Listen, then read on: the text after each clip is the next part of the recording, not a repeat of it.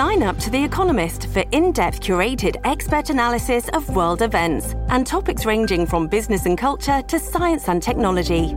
You'll get the weekly digital edition, online only articles, curated newsletters on politics, the markets, science, culture, and China, and full access to The Economist Podcast Plus. The Economist is independent journalism for independent thinking. Go to economist.com and get your first month free.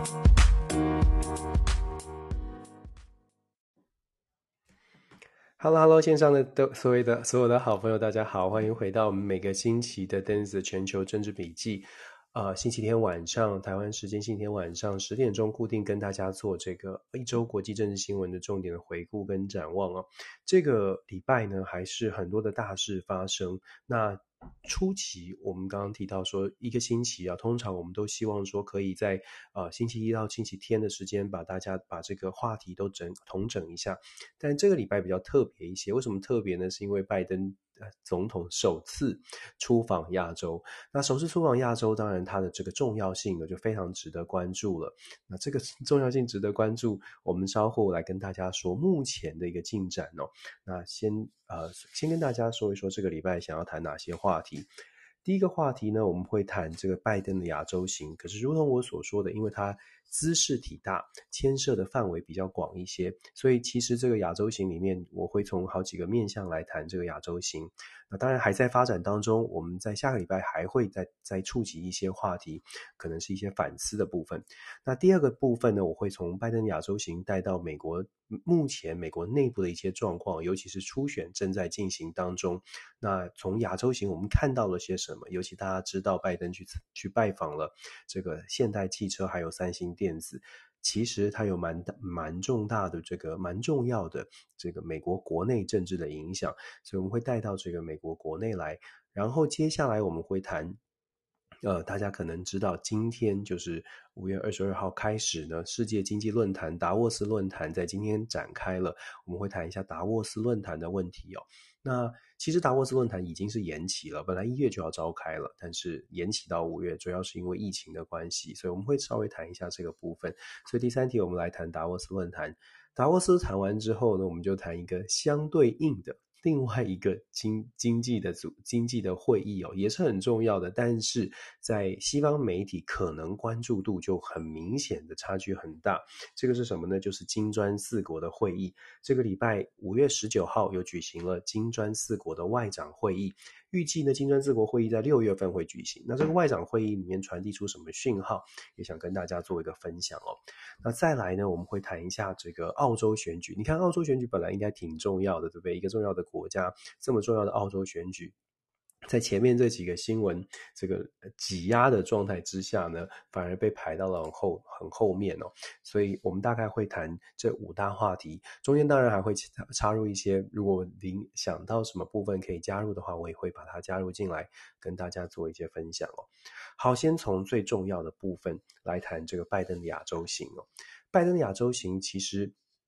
我们在上个礼拜就说它很重要，很重要，很重要，一直都在讲很重要。到底怎么样的重要呢？但现在终于是落地了。拜登从一开始哦，这个亚洲行，我们先从他选择亚洲行的起点是韩国来这件事情来说起哦。选择韩国，先韩后日，其实它就有一个政治的意涵。政治意涵是什么呢？当然。啊、先韩后日跟过去的这个经验来说，其实是蛮大的差别的。川普，如果我们对照拜登跟川普第一次访问亚洲的行程，川普第一次访问亚洲的时候，访问了日本、韩、日本、韩国、中国。那这一次呢，就是呃，还甚至还是还有越南哦。可是这一次，呃，拜登的访问行只有日本、韩国，而且把韩国放在日本前面，它代表什么意思呢？呃，我我的解读哦，是首先韩国很重要，当然没有话说，韩国很重要，在东亚地区，因为有朝鲜半岛的北韩，北韩毕竟还是一个嗯比较有隐忧的地方，就说呃核子武器它也有，然后洲际弹道飞弹，然后它的政权比较多的这个不确定性，所以朝鲜半岛的安全当然绝对是一个重要的话题。可是对于美国来说呢，韩国的位置，尤其是战略位置上。作为围堵中国也好，或者是防范中国也好，它是等于是真的是第一道门的，真的是完全在大门口哦，中方的大门口。所以从战略的角度，它的位置是很重要的。那为什么先韩国呢？我我的解读是因为日本跟韩国都是美国很重要的盟友，先放韩国是因为拜登总统在访问韩国的时候，可能可以拿到的这个成绩单，可能可以拿到的这个说出可以可以拿上台面来说，跟美国美国的呃呃。民众说，或者是媒体说也好，基本上交出的成绩单会是漂亮的。所谓的交出成绩单会是漂亮的，是指说我们可以有一个比较大的突破，尤其是尹锡悦当选总统之后，整个亲美的路线是相当的清楚的。所以拜登在造访韩国呢，很清楚，他安排了三天两夜，他知道他在韩国可以达到的这个目标是蛮多的。不是说日本不重要，而是日本已经在之前就已经表达了，其实态度很清楚，是日本跟美国是非常紧密的盟友，尤其是在拜登上任之后，这个紧密的关系，应该是说形容来说的话呢，日美关系的大概就是九十五分了，已经是 A 加了，再加呢就是锦上添花，也不会有一个比较突破的或者比较大的一个收呃收获。至少在宣传上，你没有办法再跟美国民众或者跟世界讲说，哦，美日之间走的走的多么近哦，因为一直以来都是很近的。可是韩国不一样，因为韩国文在寅任内呢，美国希望韩国在美中之间是非常倾向美国，但是文在寅的这个政权呃政府呢，一直都是比较谨慎的在中美之间。但是尹锡悦上台之后，我们说了，每个礼拜都跟大家分享，尹锡悦上台之后，他的路线是很清楚，比较想要倾向美国。那拜登总统也希望透过这个韩国的拜访，可以拿到一些东西。果不其然的，那拜访韩国之后呢，我们看到他呃呃先后造访了三星电子，然后现代汽车。三星电子，我们我、哦、不知道的朋友们记不记得，三星电子在拜登呃当选之后没多久哦，事实上在去年就已经宣告了，他们要在德州的 Tyler，在 Austin 附近。Austin 这个德州的首府叫做 Austin，奥斯汀，在奥斯汀的西北角呢，有个叫 Tyler 的地方，它是一个完全可以说是非常新的新兴的区域哦，等于是奥斯汀的边呃这个郊区，他们在那边呢呃跨圈了一块非常非常大的地，当然就是招商了，圈了一块非常大的地要盖半导体厂哦，那呃三星电子已经宣布要投入一百七十亿美金在那里盖厂。未来在那边可以创造出上千个就业机会，五千到八千的就业机会。现在呢，那拜登总统造访了三星的部分。没有特别的，就是说一百七十亿没有再加码，但是有非常强调，就是说美国跟韩国在半导体产业上面要做更紧密的连接。这个产业界的链的连接，我们之前也跟大家说过，其实韩国跟台湾是有很很明显的竞争关系哦。所以韩国跟美国之间在半导体产业上面做经济贸易，甚至是战略上的这个半导体战略上面的连接的时候，台湾的角色是什么？我一直在跟大家说，我觉得我们在台湾。为什么需要团结去思考这些问题？因为国际上面的一些动态，有的时候我们看，我们很开心的看到民主国家好像走在一起了。可是我们别忘了，我们自己也是国际社会里面的一个一个一个 actor，一个成一个一个成员哦。你你你不能只是看着朋友说啊，你们两个朋友走在一起，好棒好棒。你别忘了，我们自己也得要在那个交友朋友圈里面才行哦。如果说美国、韩国在半导体产业做的这么有这么紧密的连接，韩国的三星电子会不会说：“诶，我们别忘了，我们有个好朋友在台湾，叫做台积电哦，他们应该要加入我们的这个半导体产业链哦。”我觉得有的时候，这个逻辑上来说，看到这些国际新闻，呃，我不知道大家的观感是什么。我会进一步的去思考说，那我们台在台湾的角色，看到这种新闻，我们应该是觉得说，嗯，美韩结结合起来了，很棒。整个东东亚东亚地区好像民主盟国之间的关系很紧密，那会稳定我们的这个安全局势。可是呢，可是台湾在强调的所谓的半导体产业是很强的时候，而且很重要的时候，我们得思考一下我们的角色。我我觉得，所以我们看国际新闻，有的时候我会希望大家一起来思考更进一步的，看到美韩，尤其是拜登在三星所讲的话，未来的这个晶片产业要跟韩国一起来进行研发，一起来进行制造。韩国的回三星的回应是，美国有很强的 IC 设计，有很强的这些创意，可是韩国有制造的这个制造的这个技术哦。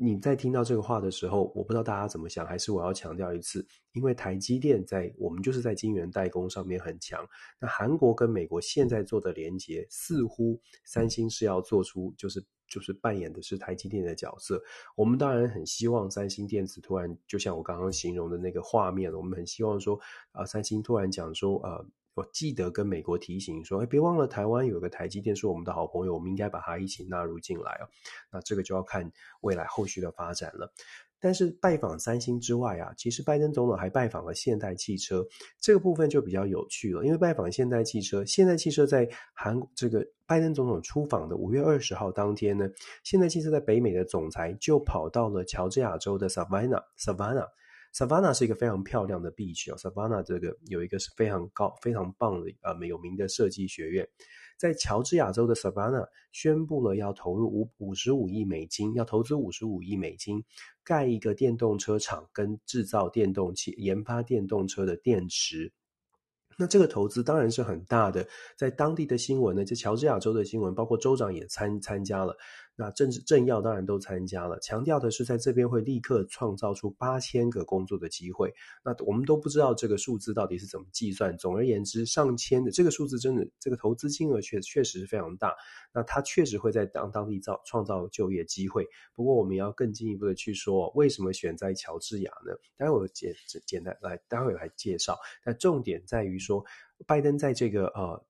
拜访现代汽车的时候呢，现代汽车的这个郑义轩就是总裁哦，他特别就说，哎，郑义荣还郑义轩，对，他就直接就加码哦，就他就在在拜登在日在这个韩国的时候就直接加码了，他就说我们再投资五十亿。再投资五十亿做什么呢？跟美国进行 AI 的，就是机器人啦，就是无人飞机啦，这个呃都市型的无人飞机哦，就是比较有创意的。未来都市这个交通很拥挤，你可能可以看到这个都市型的空中的飞机，等于是飞行器吧，可以当计程车使用的这个比较有创意的未来的未来的交通工具。提出来，现在其实提出来，他们有兴趣再投入五十亿，而且决定再投入五十亿哦，让拜登在造访韩国的时候，尤其是在现代汽车这这个地方，直接就宣布了，宣布说，哇，我们这个韩国有韩国的这个两大这个现代汽车集团呢，总共要投入一百亿美金在在这个呃美国。我们要强调的就是说，这个当然是经济上面的一个合作。那当然，你可以说是经济战略。可是为什么我说我我会说，拜登总统选择韩国，它有它的意义。它的意义最重要的，我自己的解读是在韩国真的可以拿到蛮多可以放上台面来说嘴的事情。对于拜登而言，这是重要，而且这是这是需要的。那至于说一开始我刚刚讲了这么多，大家还记得？我们说这个日本行跟战略安全有关吗？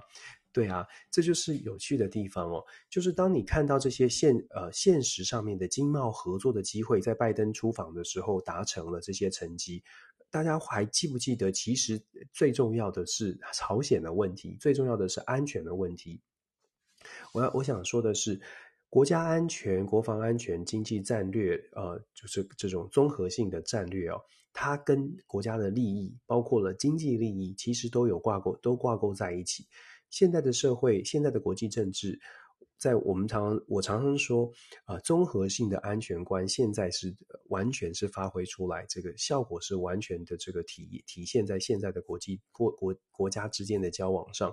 所谓的综合性的安全观，就是你没有办法再用船坚炮利，就是说我把这个航空母舰，我强调我的航母，我强调我的军事实力，然后就一切都没事了。因为全球化之后呢，高度的经贸连接，让你的军事实力必须要跟军事的表现，其实跟你的经济战略必须要思考，真的是思考再思考，怎么样来连接。拜登所演绎出来的就是，我跟你谈的是我我跟韩国的结盟，谈的是韩国你想要经济上呃要朝鲜半岛的和平稳定。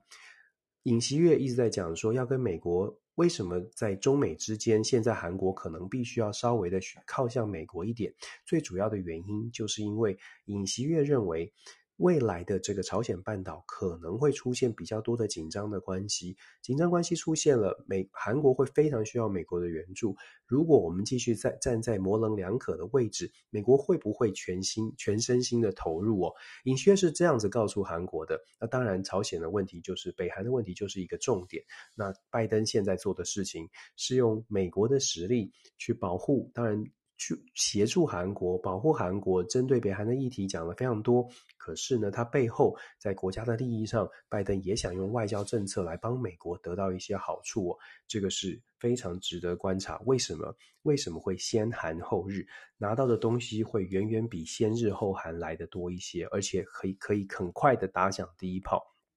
所以，我们说军事上呢，朝鲜的问题、北韩的问题比较像是表面上的，因为它也不会是。短期可以解决的，可是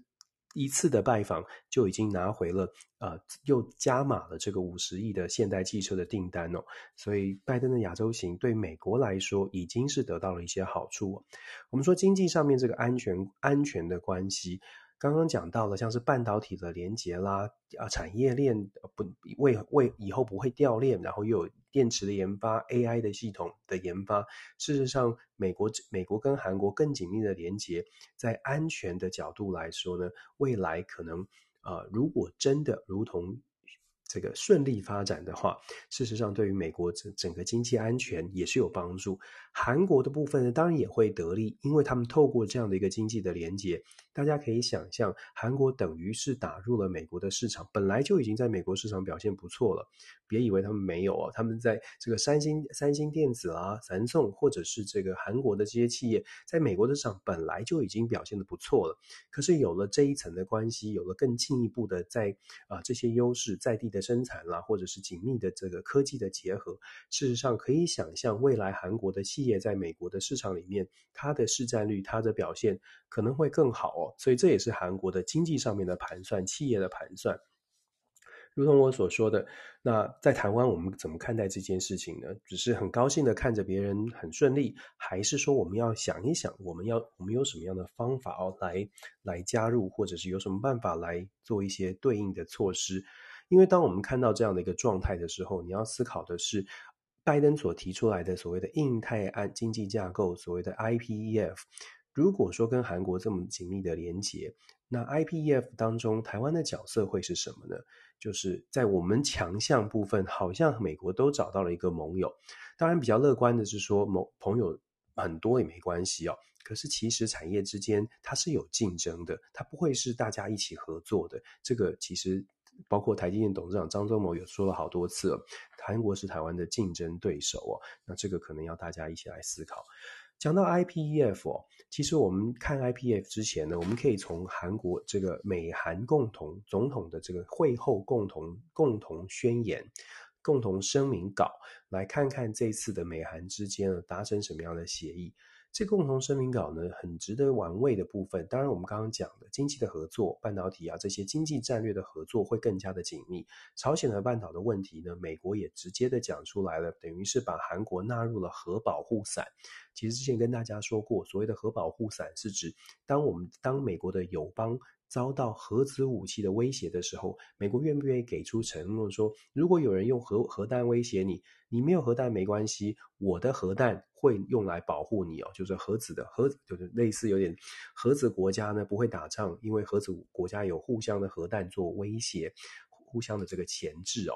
那从从这个角度来说，在这次声明里面，等于是公开的把韩国呢纳入了美国的核保护伞之下。这个对韩国而言，尹锡悦要的安全的部分，它重点的是重点在于北韩，美国在安全的部分重点。老实说，不是在朝鲜。老实说，是坦白说，是针对中国的部分。可是，我们看这一份共同声明里面，韩国针对北韩的部分得到的蛮多的，就是就是核保核保护伞的部分被纳入了。然后呢，在未来的这个呃合作关系上面，在共同声明里面有特别提到美国、日本、韩国的安全同盟，隐很隐晦的说。打算要这样的建制哦。这个部分我相信不会是韩国所提出，这个部分是美国想要的。我们说了，这整份声明，我们想要看的是韩国得到什么，美国得到什么。韩国得到了核保护伞的承诺，韩国得到了等于是在朝鲜半岛问题发生的话呢，美国给予更多的军事的承诺。那美国得到什么呢？美国其实在抗中的问题上并没有得到太多，在这个共同声明里面，代表的是美国其实并没有给韩国太施加太大的压力，又或者是说，美国认为短期之内先把韩国拉得靠近美国一些比较重要，因为才刚刚从文在寅的政权转移过来哦，可能稍微的比较温和一点的，不要要不不希望给韩国太大的压力。为什么这样解读哦？整份声明里面呢？如果大家去查“中国”这个字出现过一次，这个字呢是出现在 South China Sea 这个部分，就只仅仅只出现 South China Sea 南中国海的这些威安全的威胁，美国跟韩国会共同来一起来处理，一起来协调。为什么我特别讲说中国只出现一次，代表的是这个这个共同声明。并没有像美国期待的，就说，哎，有围堵中国，非常隐晦的用了什么来取代呢？在这个共同声明里面，用威胁对于国际政呃国际 international order 有威胁的可能有的潜在威胁，美韩会共同来处理，有共同来协调。所以我们说嘛，就说这个共同声明其实有很多美角可以关注。韩国得到了美国的更多的安全承诺，针对朝鲜的，针对北韩的。可是美国呢，希美国是比较温和的，希望韩国慢慢的移向美国这一边，在中国问题上没有太大的这个，没有给施太大的压力，所以没有出现特别的针对中国。那当然这也不难，不难，不难想象。那台湾我们最关注的是什么呢？台湾最关注的是，那台湾的安全到底有没有包括在内呢？其中真的出现了台湾，出现了台湾海峡，不出所不出所料，其实我们之前有说，不出所料的，在共同声明当中出现了台湾海峡的字眼，而不是台湾，是台湾海峡的安全是北是这个美国跟韩国共同要去呃共同关注的话题。为什么说台湾海峡一样是一个比较模糊的空间呢？这个部分我相信之前在这个呃文在寅访问美国的时候，这个其实就已经进入了美韩的这个会后宣言当中了。所以美国其实一直都是很努力的在帮台湾，要把它纳入到整个东亚的安全的防范系统里面。可是要日本跟韩国通通都买单，通通都 on board。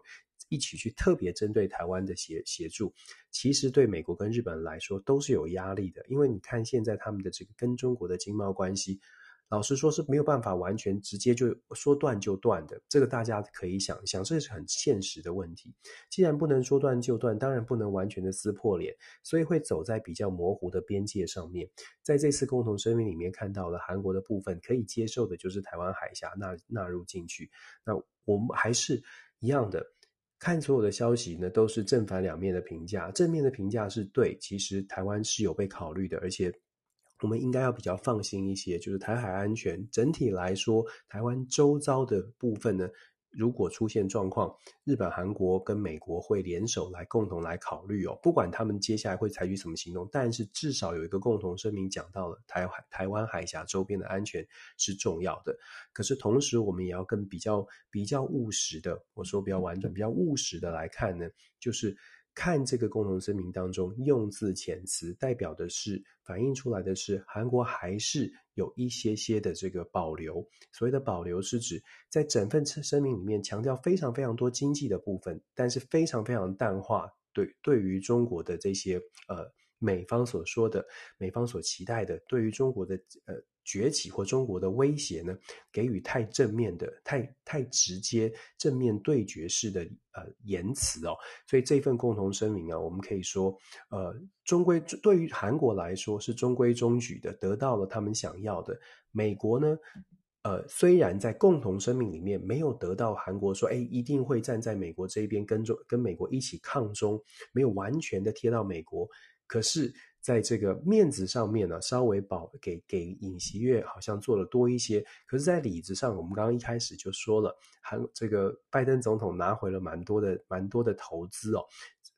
我们只看到表面上这些呃重大的投资，我相信未来韩国的企业，大家如果看新闻的话呢，可以看到韩国的这个安排的国宴，就是企业家跟拜登总统的见面哦，在国参与国宴，未来韩国对美国在美国的投资想必是会继续加码的，所以在里子上，其实拜登得到也得到了不少。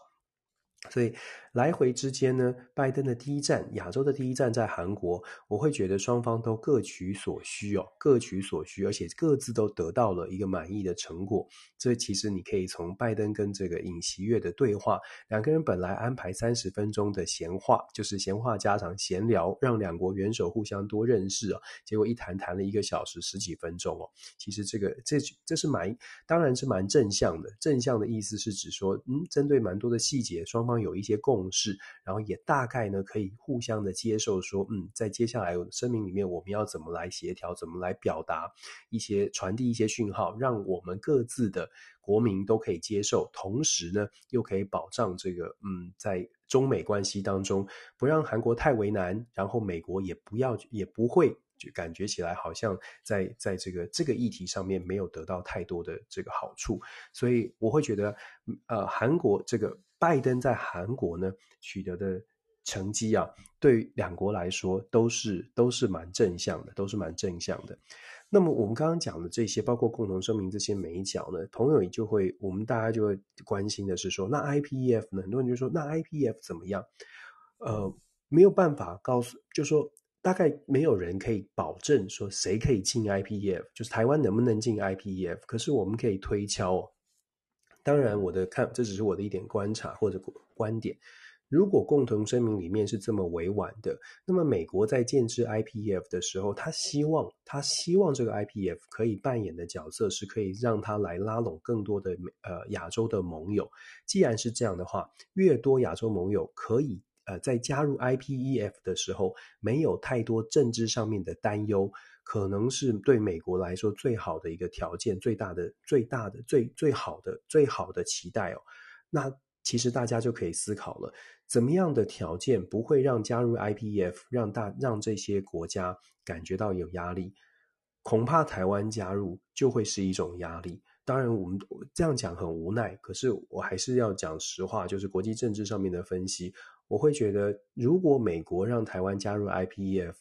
直接会出现一些状况是，像是日本也许可以为台湾更勇敢一点点。韩国从共同声明里面，我们实在看不出来韩国会愿意为台湾更加多勇敢一点。那更不用说美国最希望的印度或者是其他的国家想要加入 IPEF 的话呢，如果看到这个名单里面有台湾加入，那他们的担心，他们的这个意见。美国要不要去思考？我觉得这对于美国来说，还是活很正向的说，美国当然会希望帮助台湾多一点。可是为什么从三月开始，从戴奇的讲话，从布林肯到现在共同声明透露出来的蛛丝马迹，我并不会特别的乐观说，哎，台湾有机会去加入 IPF，。即使是因为，就是大家会有这么高的期待，是因为 IPF 基本上是美国主导的。我们期待是美国你自己开开办的一个这个自己提出提出这个想法，你自己应该有有种一点，有胆一点吧。可是当然呢，这个世界国际政治它并不会是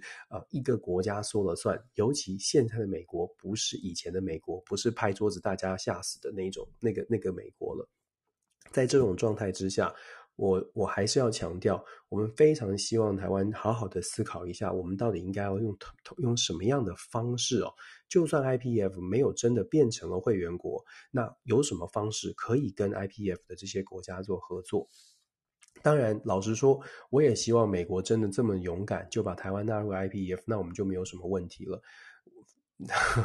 我刚刚讲的那一段话，可能有人就就是。到时候如果台湾真的可以加入 IPF 呢，就我可能就被打脸嘛。但是我还是一样，我们态度都是这样哦。分析国际政治，我们没有什么立场，只希望台湾可以更好。所以老实说了，如果台湾真的可以因为美国勇敢一点点加入了 IPF。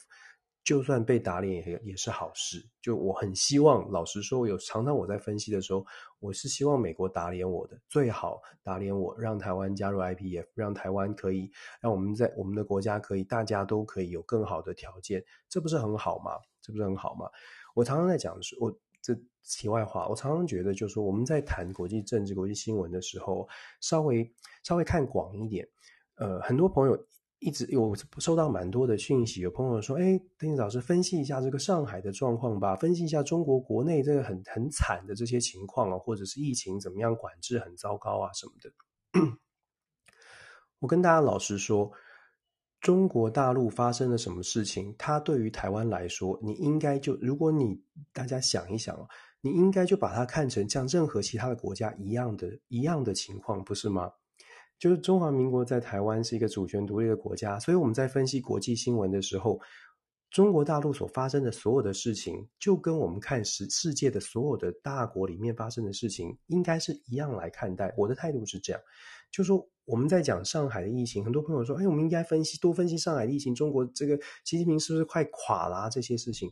同样的，我同样的态度啊，你去看，那我们是不是要看日本的内部的状况、美国内部的状况，或者是整个国际的局势的状况？我常常觉得有有点可惜的是，台湾好多好多朋友很关心、很关心中国什么时候垮掉，或者是中国内部出了好多的状况，很希望我们拿出来说。”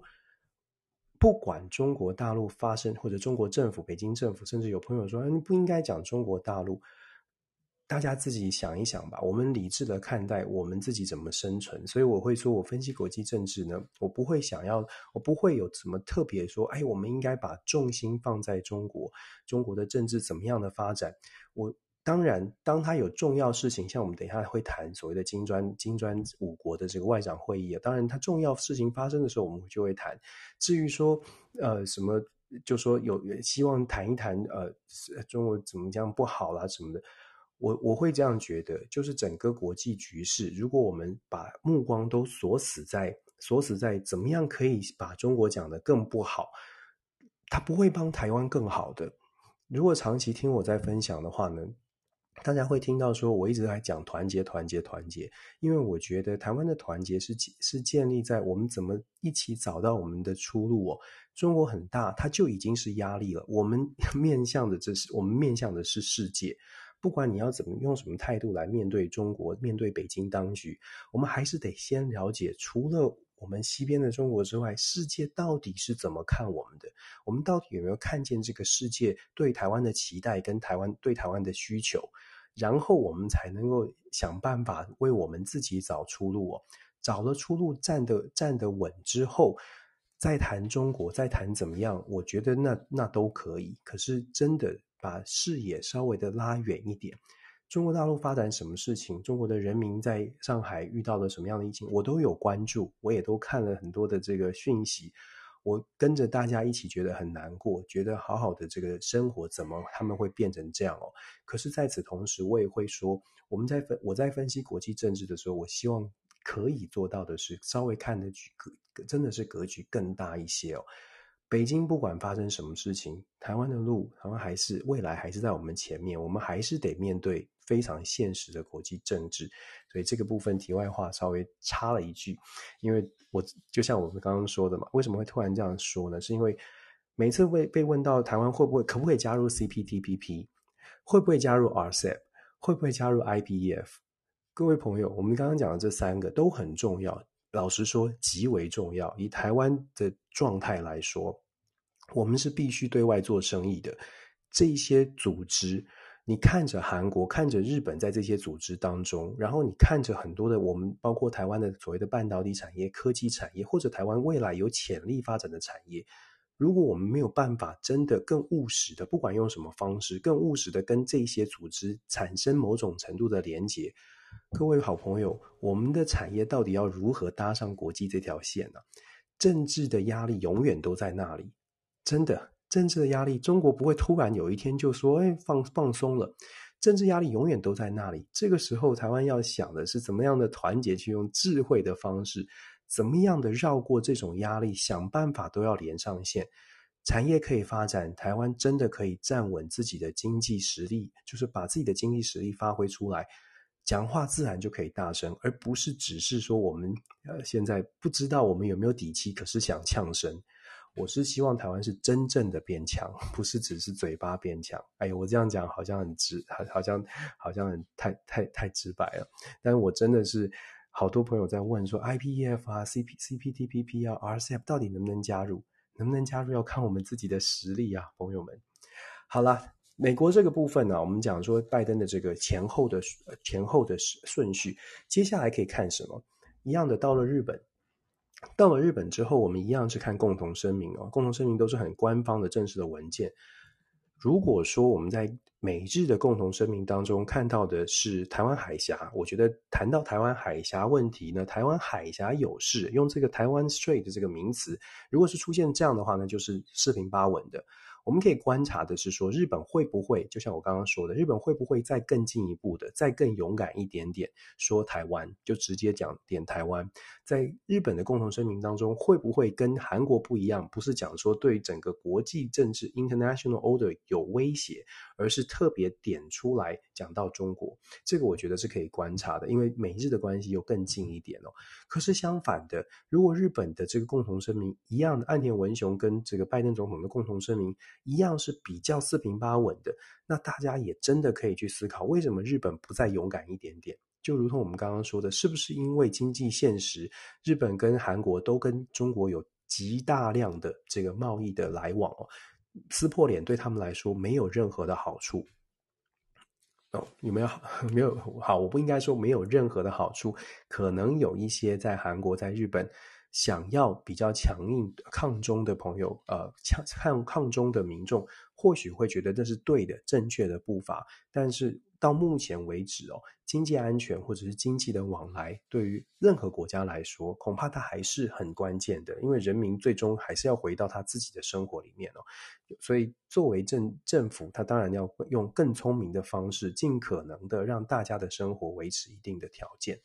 好，所以我们说，在日本呢，我们可以有这样的有这样的观察跟有这样的期待哦。韩国的部分，我还想再加加说一些，就是共同声明里面呢，有一个蛮蛮重要的事情，就说在这一次呢，其实韩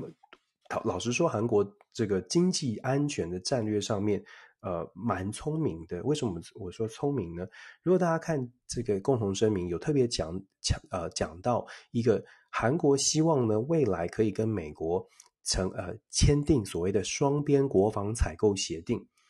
这个事情啊，如果大家没有特别去关注国防相关的议题的话，可能没有觉得哪里有什么呃特别重要。可是这个 reciprocal 的这个呃双边国防采购协定啊，在美国的政府是有规定的，根据美国联邦的法规呢，你必须要有这个双边国防采购的协定，你才能够真的做军火工业的交流。啊，军火工业的采交互相交流，我们所说的是互相交流，就美国也可以去思考采购韩国的一些建一一些这个设备哦。当然，它的设备可能太阳能板，反正任何跟军军工有关的设备。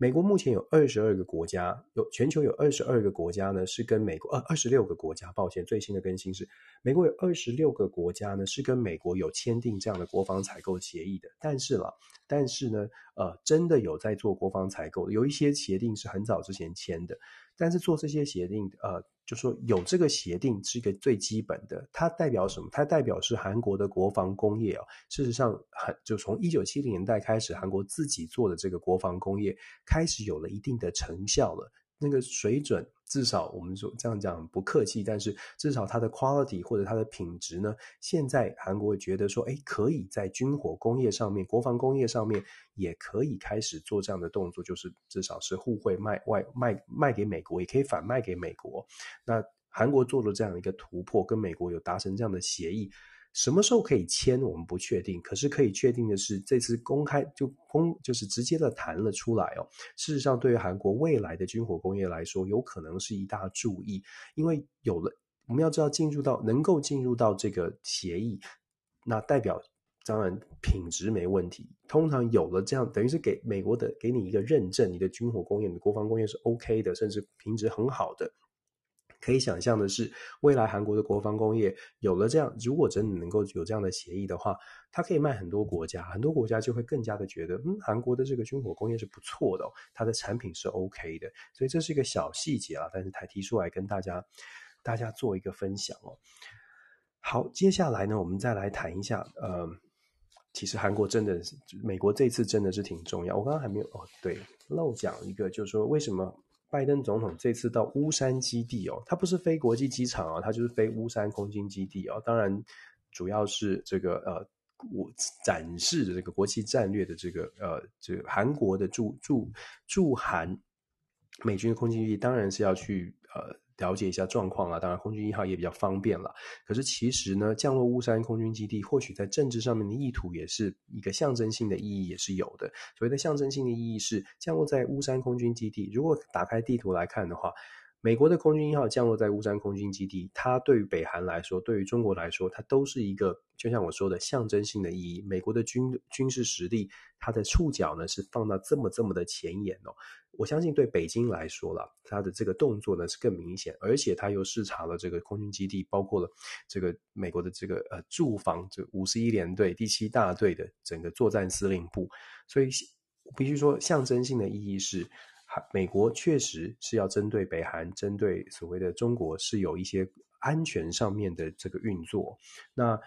呃六月份。事实上，已经宣布的是六月初的时候呢，美国的国防部长，我们刚刚说共同声明里面也提到美日韩三国同盟，这是美国所期待的。韩国能不能够化解国内的纷争，这是后来后续可以讨论。但是可以确定的是，六月初美国的国防部长 Lloyd Austin 会跟韩国还有日本的国防国防部的这个防卫厅长呢，就进行这个呃国防部长的高峰会议哦，就会针对更进一步的针对安全问题来做讨论的。这一次拜登的访问行程，共同声明里面。比较婉转，没有给韩国太大的这个施压，就是在安全合作问题上面没有让他没有让他感到太大的压力哦。这第一次访问嘛，但是我觉我预期呢，在六月份所谓的美日韩三国的这个同盟的问题，会在这个国防部长会议当中再拿出来讨论。那届时届时韩国会不会呃拿得到来自美国更明显的讯号？这个可以来后续来做观察。还是要强调，日韩之间哦，其实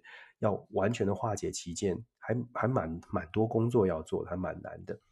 好了，我们刚刚讲说，这个拜登总统他拿到了这个现代汽车的投资，三星也投资了，三星投资了德州。现代汽汽车跑去了乔治亚州投资，我就特别想要从这边延伸到乔治亚州的投资哦。在美国，我不知道大家还多少人记得乔治亚州对于美国的总统大选来说是很关键，尤其是上一次拜登选上，上一次拜登选上，大家知道吗？就是在亚特兰大，乔治亚州亚特兰大嘛。乔治亚州整个最后开票，后来开票开了很久很久，甚至有很多的争议哦。乔治亚州拜登在二零二零年的大选。赢的比例是百分之零点二，整个州哦，乔治拜登只赢了百分之零点二，拜登赢乔治亚州零点二。在二零一六年的时候，川普赢希拉蕊，在乔治亚州，乔治亚州传统来说其实是比较偏红的，川普在二零一六年是赢了百分之五点二。一来一往之间呢，其实乔治亚州就变成了一个变，现在变成关键摇摆州了。关键摇摆州的意思是说，这里的选民哦，有可能投蓝，也可能投红，有可能投共和党，有可能投民主党。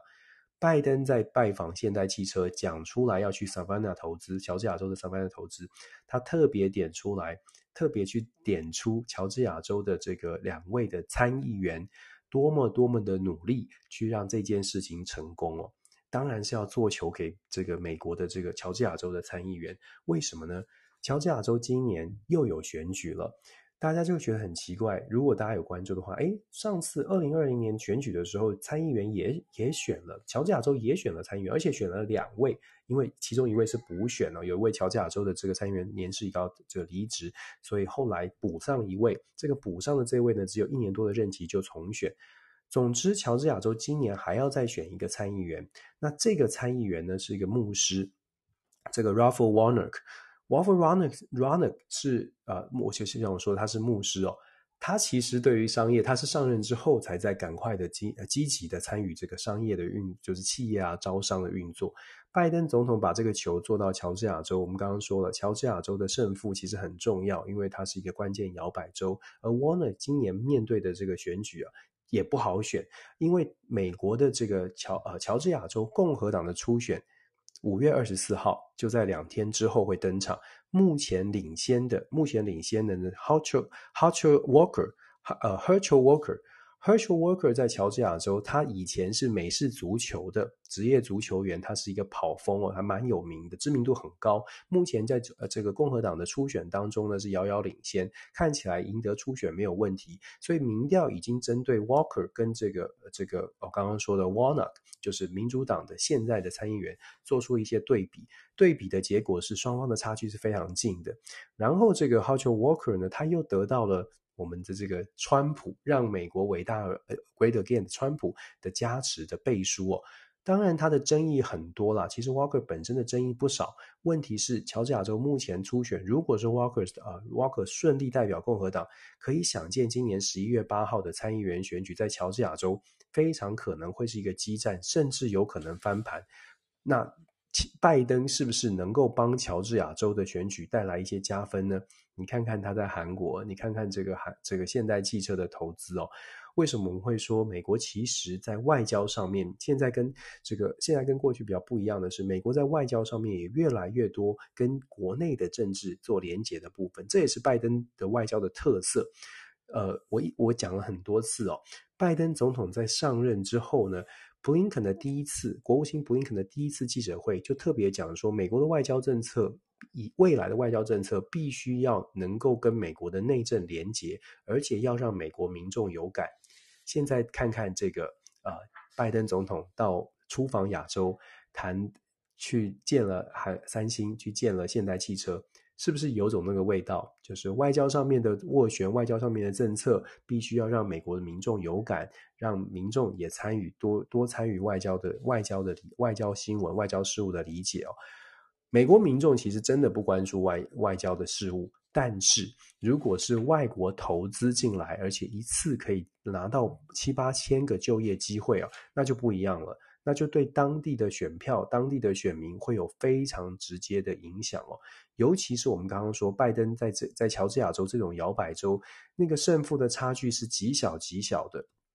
在这种状况之下，想象一下多八千个工作，我不敢说多八千个工作会多八千张票。对于一个小，对于 Savannah 或者是对于这些地方来说，其实真的几千票的差距就已经会足以翻盘了。那所以我说，这个拜登的这个考量考量，当然也有国内政治的考量，这个是我们可以后续观察的。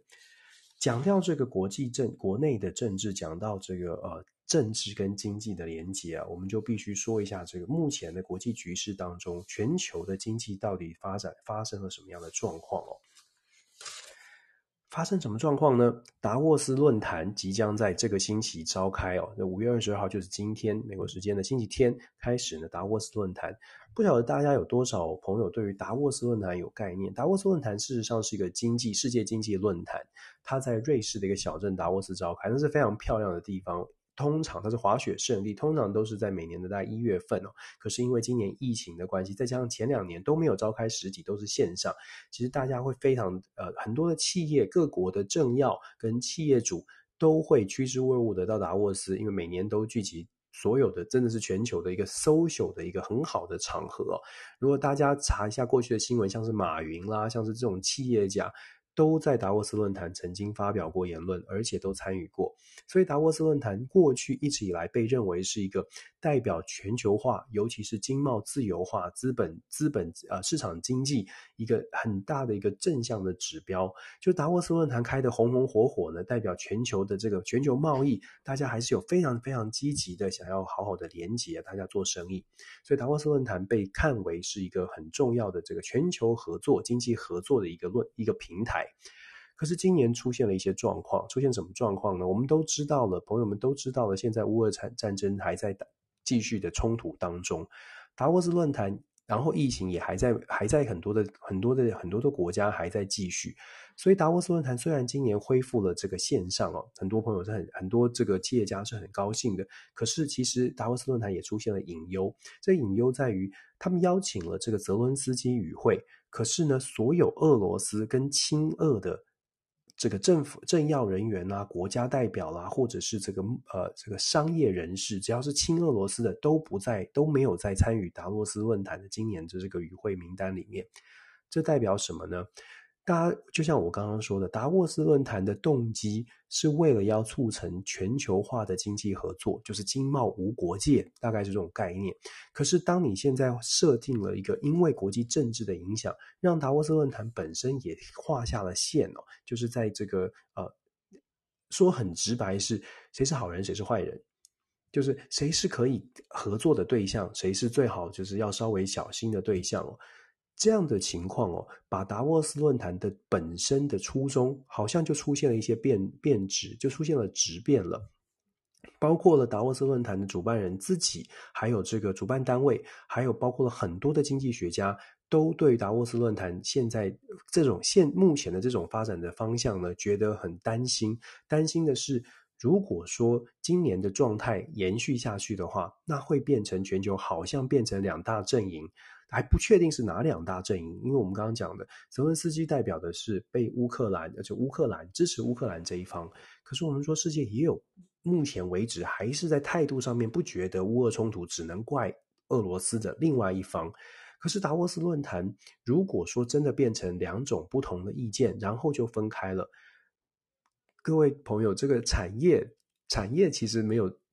不管是半导体那个晶片，晶片不会说我是我是蓝的，是红的吧？晶片不会说我是右派左派吧？可是问题是，晶片的公司、晶片的厂商、晶片所在的国家，一旦是因为政治立场而开始出现了，诶，我可以跟这国做生意，我可以跟这家公司做生意，出现这种选择的时候，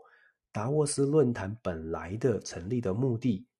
就好像变了调了，就走位了。它是这代表什么呢？这代表我们现在要必须很谨慎的去观察的是，国际政治上面的这些分歧，它已经影响到连达沃斯论坛这种叫大家一起来，不管怎么样，我们为赚钱，我们为了这个做生意，我们一起来，大家好好的坐下来谈的这种平台，都出现了裂痕。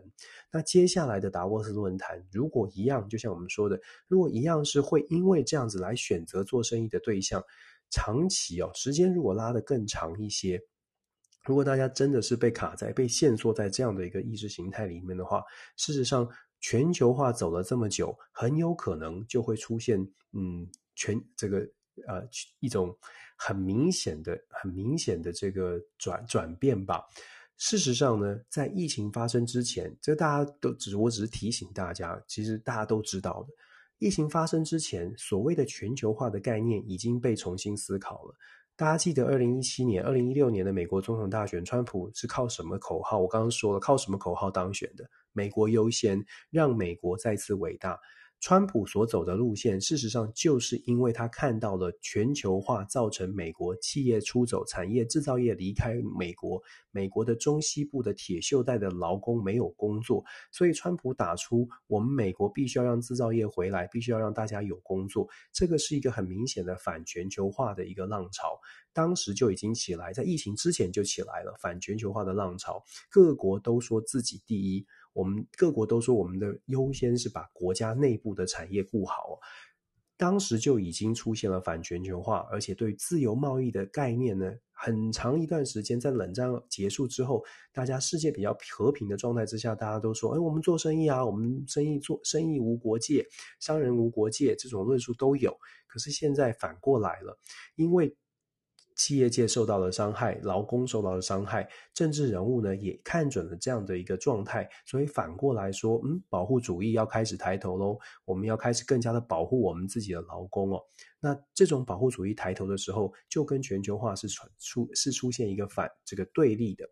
疫情发生这种状况是更加的严重，因为疫情一一发生之后，工厂停工了，产品有限了，资源有限了，资源有限的结果是什么呢？很简单的逻辑，当你买不到晶片的时候，你会发现，那当然先保护自己的晶片。现在最近这一段时间，因为乌俄冲突，大家也看到了，能源出现了短缺，粮食出现了短缺。几个月之后，乌俄冲突现在进入到第三个月，几个月之后，我们看到世界上某一些国家开始出现了特别的政策了。上个礼拜跟大家说，前前几个礼拜跟大家说，像是印尼限制棕榈油出口了。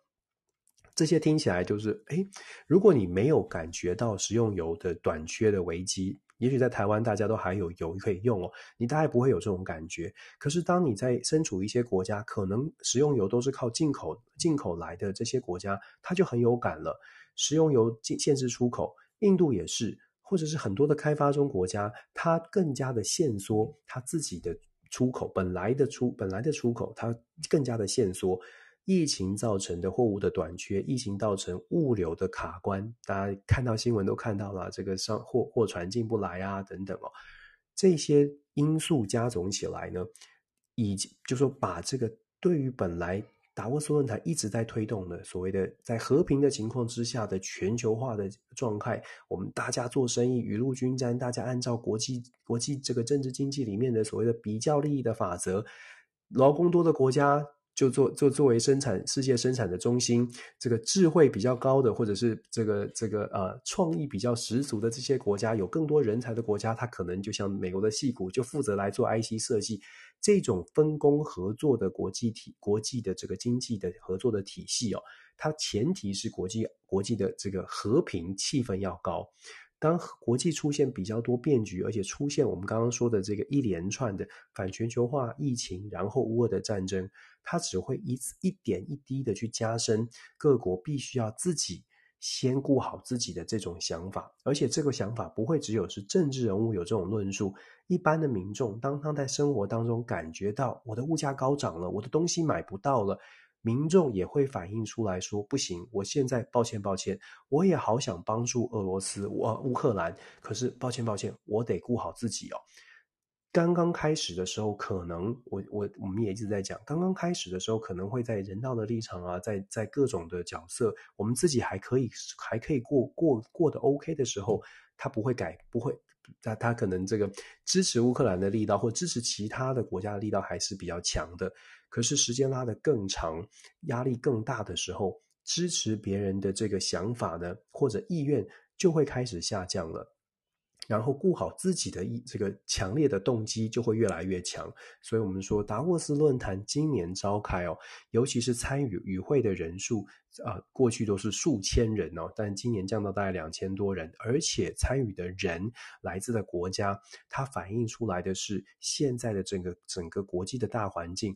对于合作，包括甚至是以前可以赚钱，不管政治立场的这种想法呢，都开始出现了动摇。达沃斯论坛其实告诉大家的是，嗯，这个世界真的出现了一个蛮大的变化。我们期待，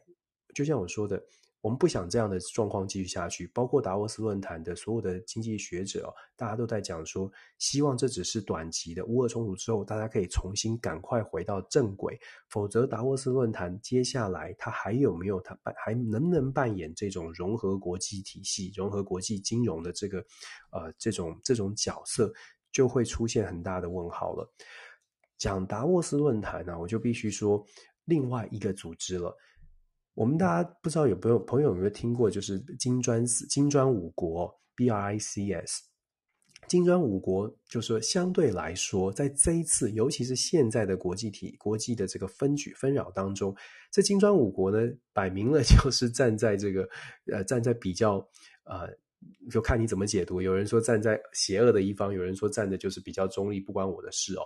其中还有俄罗斯啦，金砖五国是巴西，B B 就是巴西哦。R 就是 Russia，就是俄罗斯；I 呢是印度；C 是中国；S 是南非。这金砖五国啊，大家可能以前就听过。但金砖五国这个名词是二零零一年的时候，高盛的投资首席投资分析师，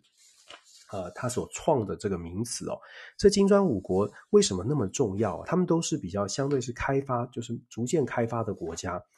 呃，金砖五国可以跟大家报告，金砖五国占全球的面积百分之二十六，占全球的人口百分之四十二，但是还在不断的往上升，因为呃，印度的人口啊，中国的人口，还有巴西这些人口都是呈现正成，还有南非人口都是成长的，相对于很多的先进开发国家，人口是停滞的，是不一样的。金砖五国的人口是不断的往上成长的。我们只看这五国所代表的世界的面积。世界面积其实它反映出来的世界的资源哦，资源拥有的程度，然后再看它的人口比例，真的不能小看这金砖五国。那为什么我说台湾跑达沃斯，我们来谈金砖五国？金砖五国呢，在这个礼拜五月十九号在中国举行了这个外长会议，六月份要举行下一次的金砖五国的大会。在中国举办的这个外长会议呢，当然，你可以自己解读。中国的外长王毅，还有包括中国的这个国家主席习近平，他就讲说，金砖五国希望可以容纳更多的发展中国国家来参与。不仅是金，不仅是金砖五国，他们希望可以扩大，扩大到相相对的这个发展中国国家，通通都来。有点像是跟世界这个包括联合国啦，或者其他的论坛呢，互别苗头的意思。这个我们说打群架这个这个名词已经讲了很很久了，可是，在乌俄冲突之后啊，你再听到打群架，你就发现都不是只是在纸上谈兵，都不是只在嘴巴说，哎，我们要组集合起来。西方国家、民主同盟、亚洲亚洲的这个跨的这些，都已经是在实体上面更积极在运作。金砖五国也不例外，金砖五国的外长会议里面就直接讲了。发展中国家，我们用我们积极的去开这个邀请他们，像是中南美洲的，像是阿根廷啦，中满中南美洲这些国家哦，阿根廷啊、秘鲁、智利，现在都是金砖五国这个会议里面非常期待可以邀请来的。那更不用说非洲的这些国家，因为他们有南非在列，非洲的这些国家也在南非的这个邀请之下呢，非常有可能接下来会加入金砖五国。我们在这边不是要强调说金砖五国将来会有多大多大的影响力，毕竟他们还有很多的这个不同的利益需要去化解哦，包括了像是印度哦，它到底要扮演什么角色？等一下我们稍微谈一下。可是我们要说的是，像金砖五国这样的一个这样的一个组织，或者金这样的一个这样的一个惊人的量。想象一下，如果他们真的不愿意跟所谓的西方民主国家进行合作的时候，这个世界出现的状况，就像我们刚刚说的，它会是一个反全球化，或者是反，就是嗯，真的是要做选择，你必须要做出选择才能够做生意，做出选这个对象你才能做生意的一个状态哦。这个对全球来说不是好事。而且我必须强调，对于小国来说更不是好事，因为小国可以做的选择太少了。那如果再把说有政治限制跟政治包袱的条件算上来的话，台湾其实会比较麻烦，就是台湾会遇到一个更大的挑战是金砖五国这个组织。想象一下，他们慢慢扩大之后。我们有没有机会跟他们做，跟这样的一个组织做合作？没有机会的话，台湾就只能选另外一方。可是另外一方呢，又忌惮金金砖五国的的条件跟实力，或者是很更更现实的说市场，双方都觉得对方要稍微的小心竞争，但是要小心夹缝当中的国家。真的，真的要非常非常的聪明才行哦！真的是要非常聪明才行。我们这就讲说，国家要聪明呢。印度哦，其实一直都，我们都这最近一直在讲印度哦。印度在这段时间呢、你看他在金砖五国里面也扮演角色，在外长会议里面，他支持所谓的把这个金砖五国更加的扩大。虽然印度外印度外长有特别强调说，金砖五国啊，未来在会议当中应该要去强调说各国的国土领土的完整性啊，间接的非常婉转的是说，啊，乌俄冲突可以了啦，这个领土完整性很重要，我们必须要尊重各国的领土的完整性。当然，他是当着这个俄罗斯外长的面说，可是他们的交情，人家没有份额离席，因为他们其实长期以来，这个印度跟俄罗斯的关系是很好的。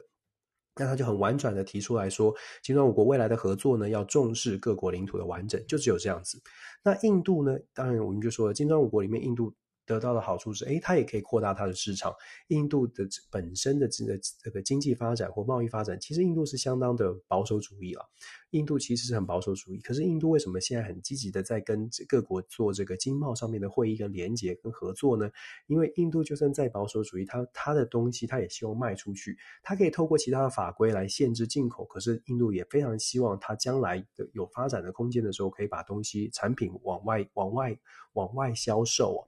其实我们之前也说过了，印度呢，它的这个呃客服，如果在美国生活的朋友可能应该很有感哦。印度的客服基本上你，你你在美国打科技产业的二十四小时电话客服、银行的客服，你就会发现很多都是直接连接到印度哦。印度其实它的为了国家利益，它做了蛮多的事情，就看你怎么看了。有些人说啊，印度只顾自己，可是顾自己，他真的是很积极啦，在捍卫他自己的国家利益，捍卫得很积极。那我们说，印度还不止如此哦，印度也非常清楚的知道，它可以运用它的战略安全的目地位呢，去要求更多的东西。新闻上面很这个又是要讲一个很偏门的、很冷门的消息了。就在美拜登总统访问访问亚洲行程这个前两天吧，日本呢才刚刚我们说拜登拜登总统会跟这个跨的国家去做见面哦。前两天呢，日本政府才通过了三十啊三十四亿美金，要帮助印度做什么事情呢？要帮助印度的外岛，在这个呃，在这个外海的这在孟加拉湾的这个外岛的这个小岛呢，上面建置呃电力系统，让它更稳定的可以可以扮演这个不管是雷达啊还是什么情资的角色哦。总之，印。日本通过了要给印度政府的三十四亿美金，让他来做这个呃外岛的开发跟建设，就是尤其是电力供电力供应系统的稳定稳定的建设。当然，它后面有其他的，当然是会有目的的，当然是安全啦，然后航运上面的目的。可是我们特别提到说，日本给印度三十四亿美金，原因是什么呢？原因是因为一样的，印度非常清楚的知道说，现在的跨的四方会谈，日本、美日。呃，印澳这四国嘛，美国、日本跟澳洲都很都很积极的，希望印度可以稍微的偏向美国一点哦。大家对印度都非常非常的友善。现在全世界，不管是美国、中国、日本、韩国，大家都对于印度是非常的友善。我希望大家一起来想一想，为什么？为什么？为什么印度可以变成这么的、这么的讨喜、这么的万人迷？印度是。本身的状是是发生了什么事情？是因为大家都看了宝莱坞电影吗？很显然不是，而是印度非常清楚知道自己在战略上、经济上，它的有它的优势，还有印度有超过十亿人的市场也是优势哦。怎么样把握自己的优势？当然，台湾跟印度大小差很多，可是把握优势这一点，现在印度是真的是很积极也很聪明哦，非常值得关注。好，我们说了达沃斯，说了 BRIC。那再来谈谈这个最后这今天的这个最后一题呢，谈的是澳洲的选举哦，也是跟整个亚太地区是有关联的。为什么呢？澳洲的选举哦，上个礼拜我们就说了，其实在野党工党的这个民调是领先的。那果不其然，最后的结果呢，也确实是工党上台了。那工党即将登，即将上任哦。工党上任，我们先说啊，其实我在脸书上有分享，大概再再提再提一下。我们先说工老这个澳洲的这个情况哦，其实澳洲我们刚刚说了四方会谈，美日印澳四方会谈，其实最主要的这个想法，呃，稍微回顾一下呢。为什么会有跨的出现？二零零七年的时候，日本首相安倍晋三，当时安倍晋三先提出来这个跨的，他当时是想到跨的是可以变成一个类似我们说类，现在很很流行类北约或者是小北约，他是从北约的想法里面想说，我们有一个安全机制在亚洲，担心崛起的中国，当时是安倍晋三非常非常积积极的想要去推动这件事情。以时间来说来说呢，当时的美国的总统是小布希，小布希本身并没有特别特别的强调说，哎，要要组织这样的一个组织，但是小布希的这个副总统，当时的这个钱尼呢，他的态度是非常，钱尼当然本身比较鹰派，他的态度是觉得很不错，所以当时就在副总统钱尼的推波助澜之下，跟日本先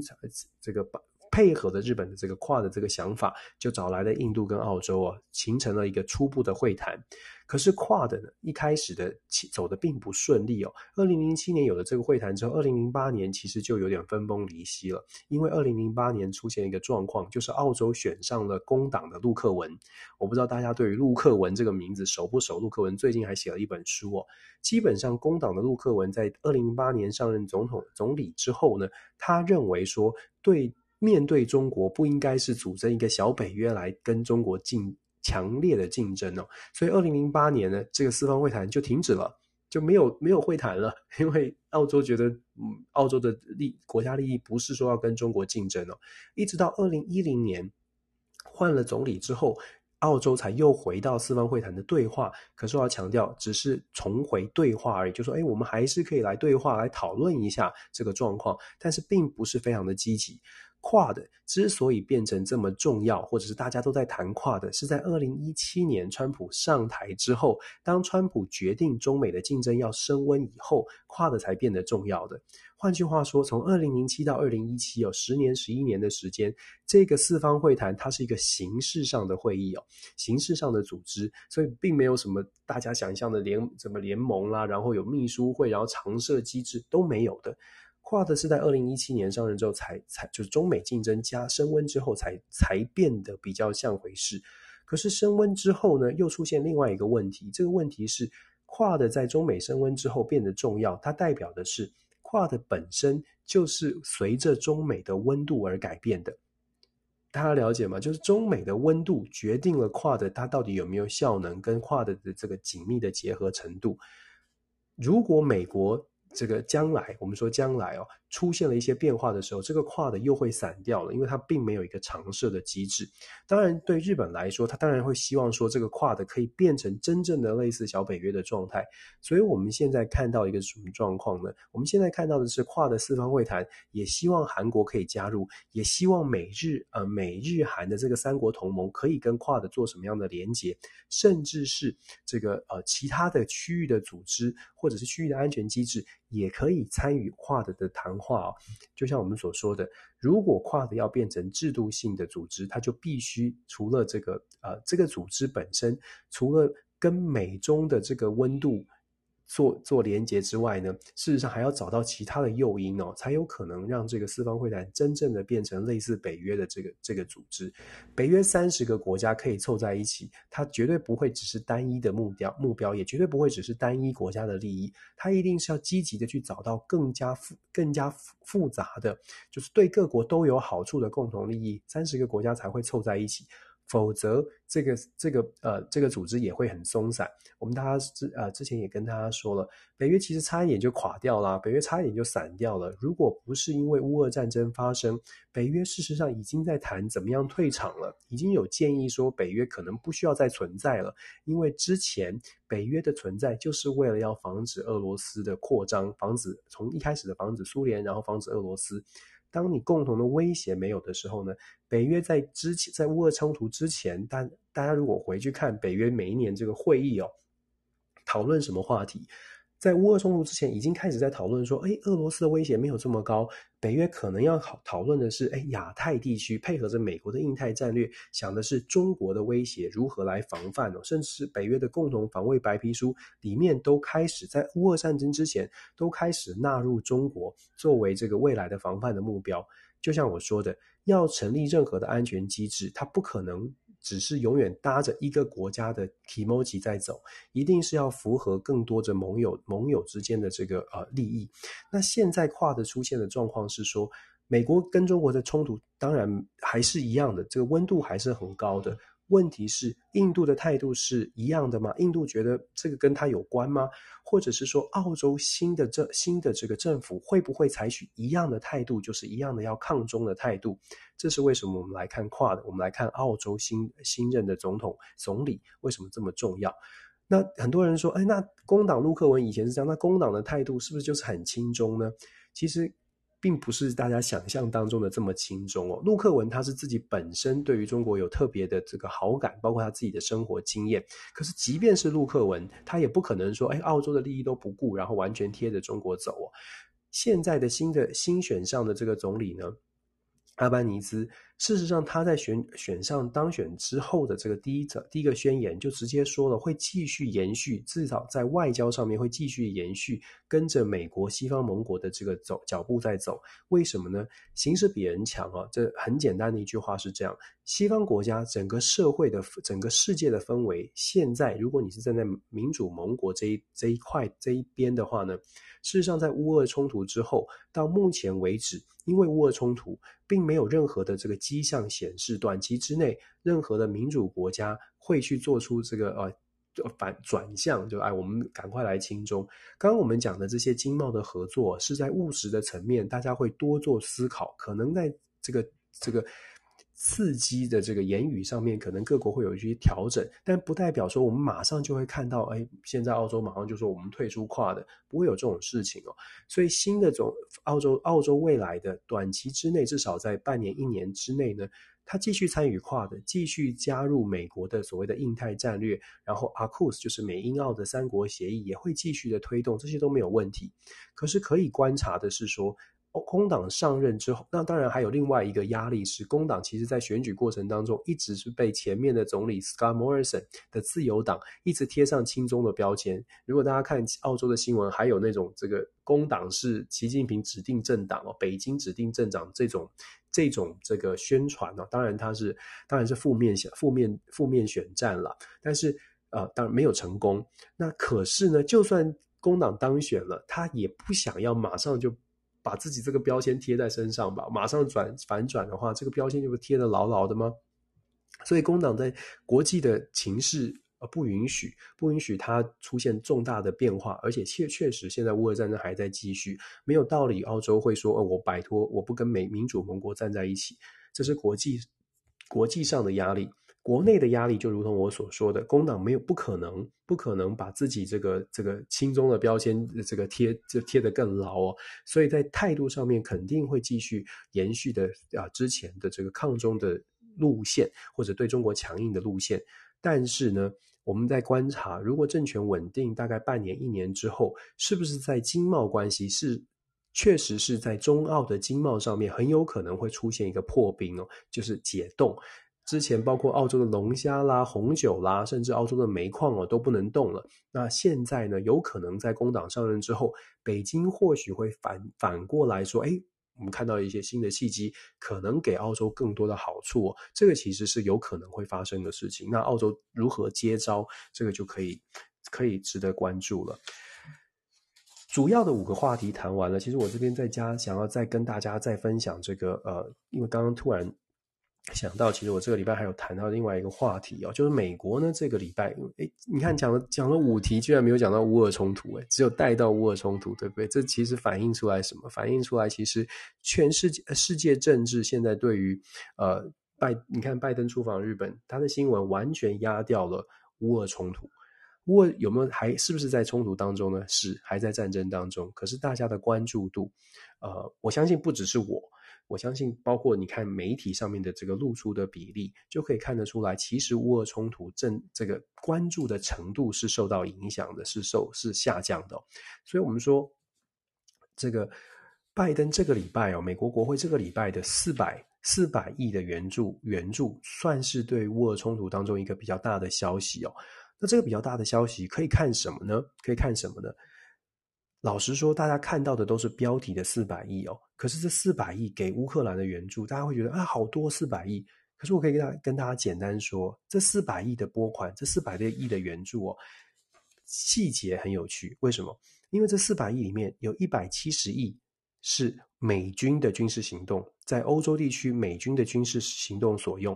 另外四十亿呢，是未来考虑在军事美国的军事融资计划来来用哦，就是 FMF。我们其实之前有说过，就是 Foreign Military 啊 Military Financing，先留了四百亿，不是要给乌克兰的，这个部分是特别标注起来，不是给乌克兰的这个 FMF，有可能是波兰，有可能是芬兰，有可能是其他的国家，甚至有可能台湾相关的这个 FMF 是是会用在台湾的，是一百七十亿是美军所用。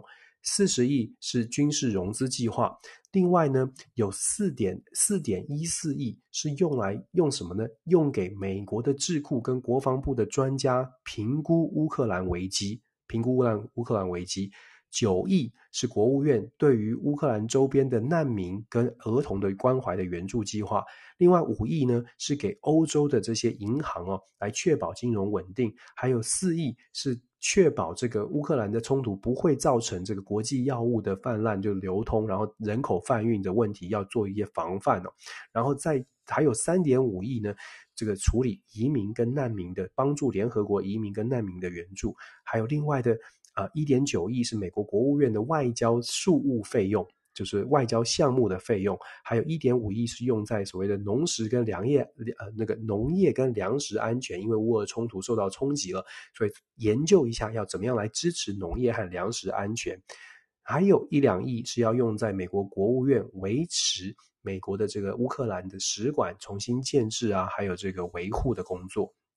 还有一亿是用来扫除这个呃乌这个乌克兰边境的这个呃排就是埋的地雷哦。我我刚刚这样说说说说一说，就是说的这些数字哦，我不知道有没有人心算很好哦，大家大家去算一算，四百亿里面把这些数字加起来之后呢，你会发现。其实四百亿不到一半，不到一半是真的要拿去乌克兰的这个部队，就是支持乌克兰的军方的。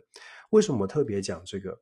就是我们我们都在。那如果大家还记得的话，记得泽伦斯基在一个月之前，大概已已经一个月了吧？大概在一个月之前说，乌克兰如果要反攻哦，乌克兰如果需要的军备，然后军经济重建，一个月要几百亿美金，好像他是说五百亿吧，需要至少五百亿哦。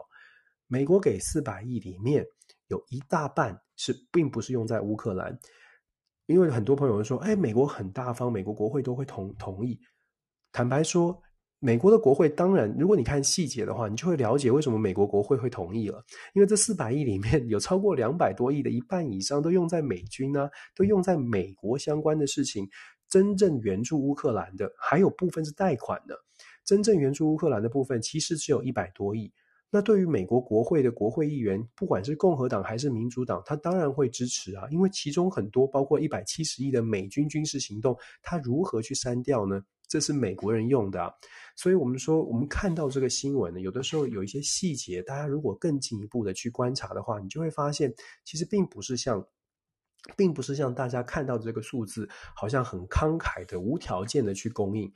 即便是，即便真的想要很慷慨的供应哦，恐怕他也没有办法继呃继续每个月这样给，因为其实美国国内的反弹的声音已经出现了，包括美国国内现在真的是物价呃涨得蛮明显的，还有缺货的问题哦。那对于美国人民来说，我们说，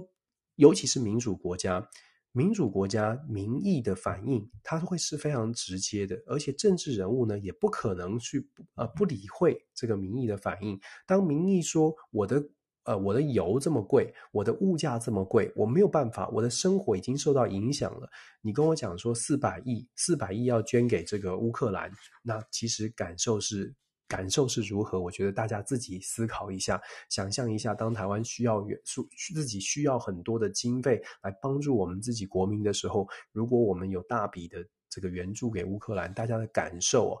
短期可以，但是时间其实已经进入到九十天哦。事事实上，民意的这个呃看法，包括与媒体的曝光度，都可以反映出来为什么战争拖长。呃，对乌克兰来说，并不是特别特别特别的这个呃友友善的一个发展的状况哦。呃，大家当然还是支持，大家还是期待乌俄冲突有一个很好的解决。这边我还我也我也稍微谈一下，就是说。我们现在在媒体上面看到的乌俄的冲突，我希望跟大家一起来分享一点观察。我们看到这个乌乌俄的冲突，有些朋友可能会开始变成有点慌，有点很 confused，就是搞不清楚，就是会说，哎，到底乌俄冲突到底是乌克兰现在是赢还是俄罗斯赢啊？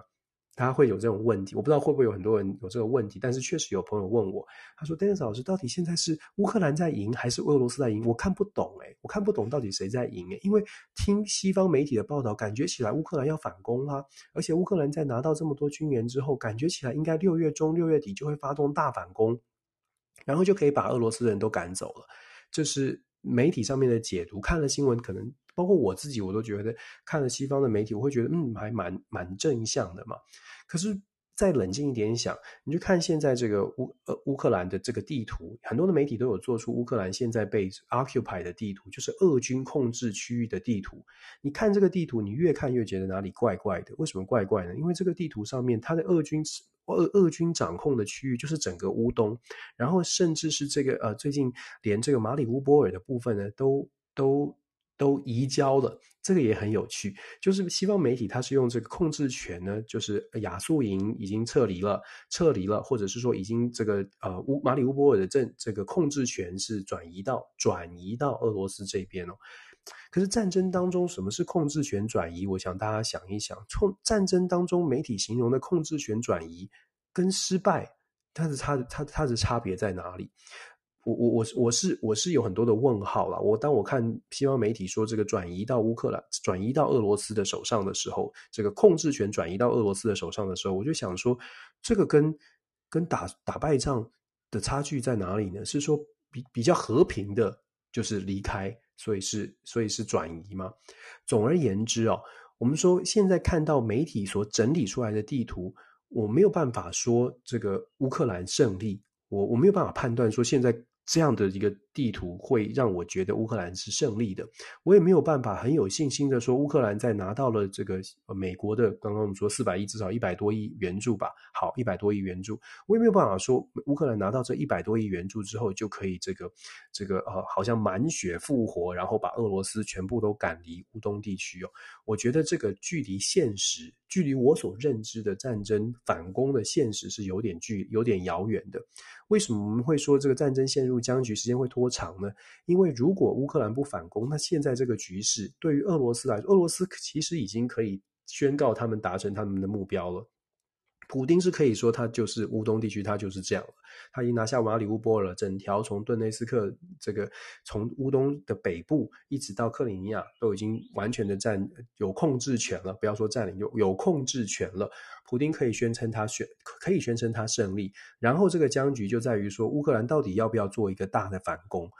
到底会不会如同他之前所说的，六月中、六月底的时候呢？等到凝聚起来、重整之后，然后拿了西方的武器，会进行一个全面的反攻。那我们就要看了这个号角什么时候吹起哦，什么时候真的采取这样的行动？但是整体的国际局势哦，现在确实是比较混乱一些，太多的不确定性。会不会因为这样，乌克兰也就稍微的这个按兵不动，等待等待时机再来做反攻？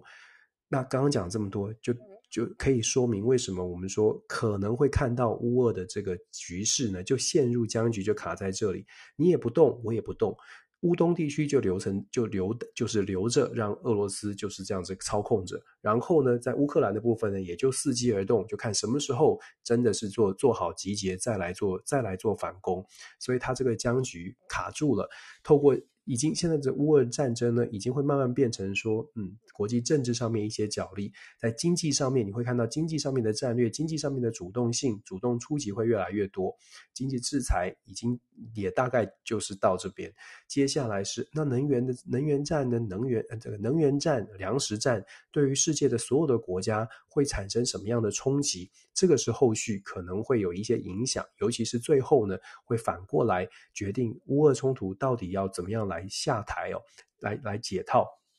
我们在这个礼拜也看到了一个新的进呃新新的进展，是俄罗斯跟呃美国的这个国防部长，就是呃参谋总长已经开始通话喽，这个热线重新开启了。热线重新开启啊，其实就刚像就像我们刚刚所说的。僵局是摆在前面的，可是热线开启跟过去跟前一阵这过去这八九十天最大的差别是前面都没有沟通，现在有沟通了，有沟通为什么会开启热线？大家也可以去思考。开启热线的原因是因为想要做什么事情才需要通话嘛？如果我觉得我还是要打赢你，我现在还是要我可以有胜算，而且可以打赢你，我不需要跟你多说什么。可是双方现在愿意接电话，愿意开启热线，就代表说，嗯，我想我想看看有没有其他的可能性了。我不再觉得我一定要打赢你，或者我不再觉得继续打下去对我对我有好处，所以才会开启热线，才会开始沟通。这也是为什么我说这个僵局哦，接下来看看起来呢，它它会有一一些变化出来。这个变化，要么是在军事上，乌克兰觉得我们可以重新重整旗鼓，发动进攻了；要么呢，就是在美国这个或者是西方国家的盘算之后，觉得嗯，有一种其他的解决之道。这个解决之道目前看起来看起来像是受到了很多的外在经济的挑经济的冲击所影响，必须要来解决哦，呃。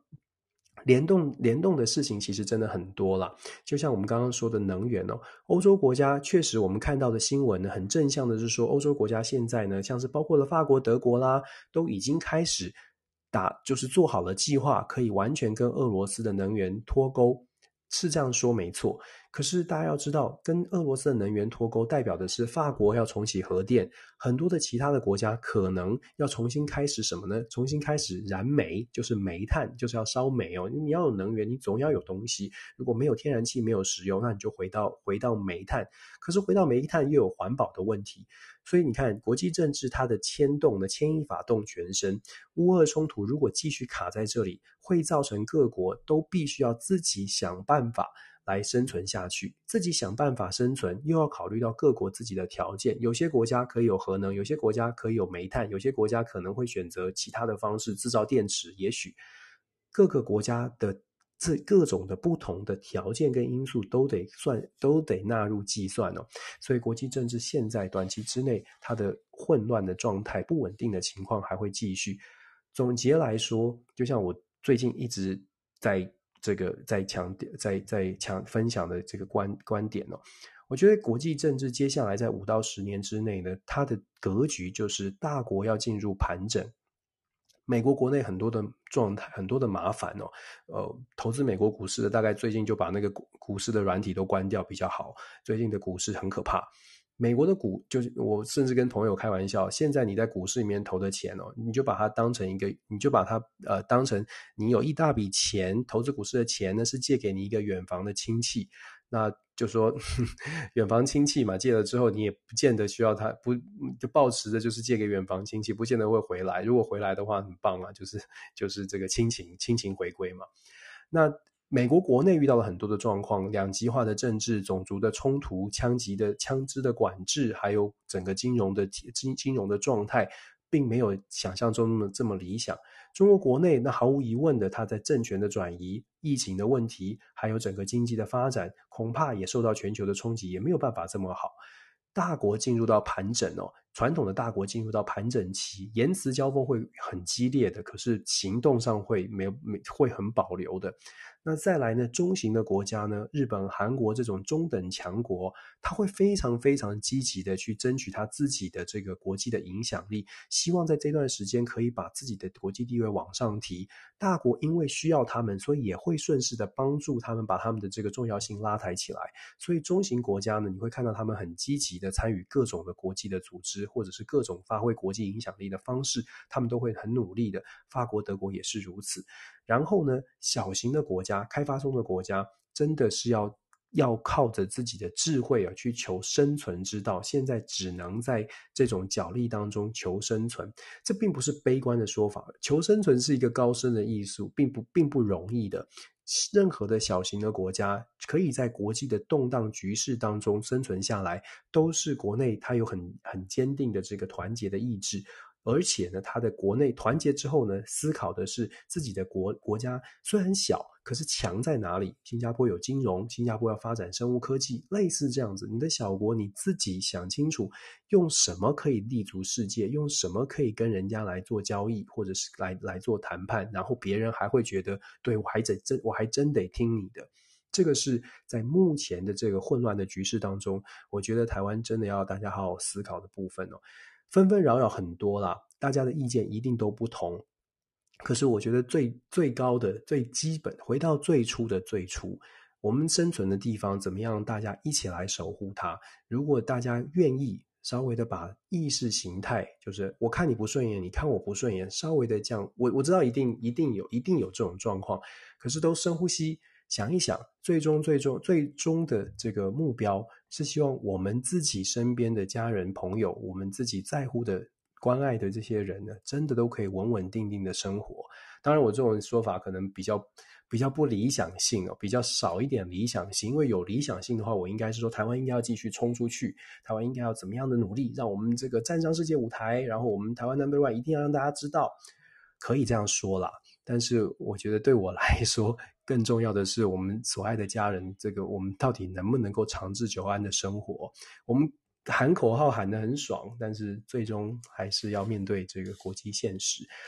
希望这个国际新闻的分享呢，大家每个礼拜跟大家做的分享哦，大家愿意听一听。我是抛砖引玉，我一直都强调，不要觉得我讲的一定是对的，拜托拜托朋友们。听完我的说法，如果觉得有道理很好，可是如果觉得有什么想要更更深一层了解，甚至是跟我讨论的，你会发现传讯息给我，我都会回应哦。这是因为我我的态度就是这样，我只是一个普通的老师，就是教国际，刚好是教国际关系，所以有一些观观察跟观点，或许跟你不一样，可是你的观察，我觉得也许比我还要更深刻。我很希望跟大家一起学习。总是希望抱着这种态度跟大家分享，然后希望对我们自己的家有更好、更多的帮助哦。这是我们的态度，继续加油，跟大家一起一起努力。谢谢大家这个礼拜的这个关关注，我们下个星期会持续关注，像是达沃斯论坛。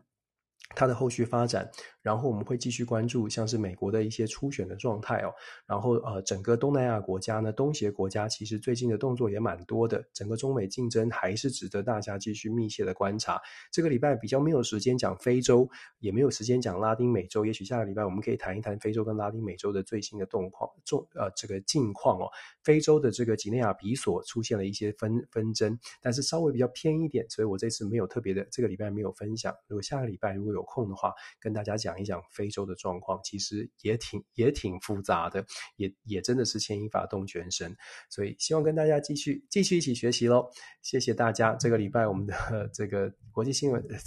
国际新闻的新重点回顾跟展望呢，我们就说到这里。下个星期，请大家继续关注我们的国际新闻 DJ Talk，也希望下个礼拜同一时间跟大家一起来分享这个一周的回顾。谢谢大家，晚安，拜拜。